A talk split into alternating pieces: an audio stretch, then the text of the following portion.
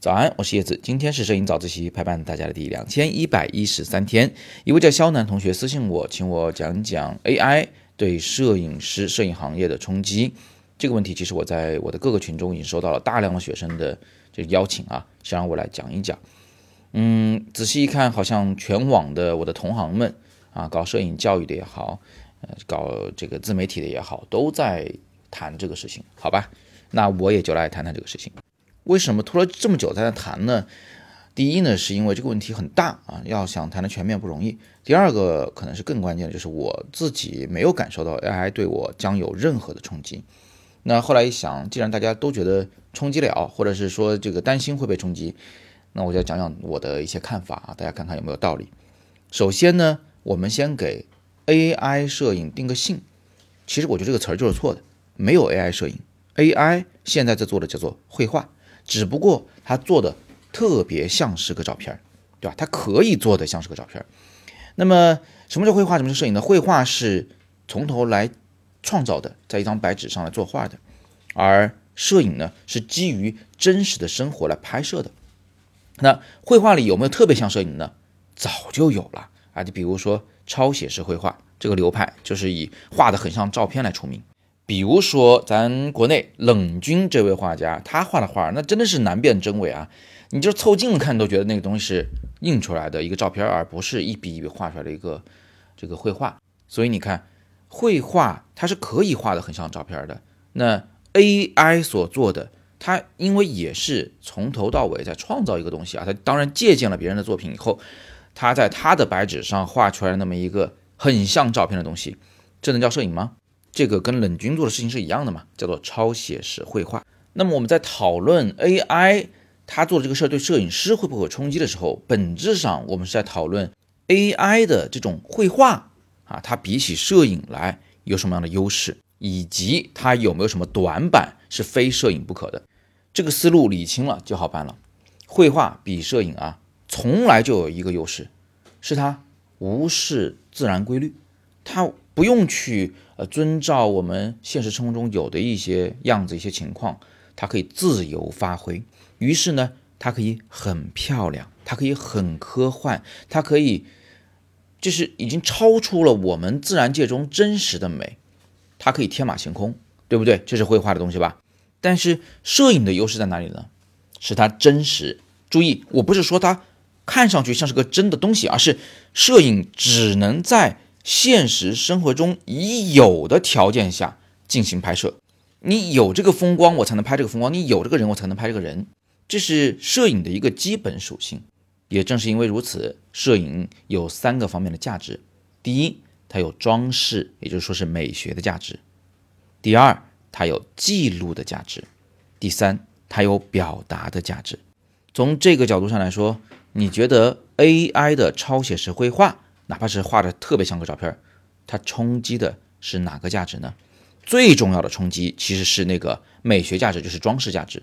如果你拍的照片只是为了美，对不起，AI 现在比你更美。但是如果你的照片价值是为了记录，那现在 AI 还冲击不到你，因为它并不能，呃，是一个机器人的形态，拿着个相机，然后走在路上，是吧？去拍下这样那样的一些新闻事件呀，或者是一些。这个计时的摄影啊，等等的，或许以后可以吧，但是现在至少还没有做到，所以现在大家不用太担心。那么这个事儿还没完，还有第三个价值是什么来着？叫表达的价值。表达的前提啊，是要你要有自己的思想，要自己的灵魂，你有自己的人生经历，这些经历在你心中酿成了酒，是吧？它造成了你现在的情绪，现在的这种为人处事的方式啊，看待世界的方式。那把这些东西表达出来的时候呢，你可以用文字，可以用语言，可以用绘画，可以用音乐，可以用摄影。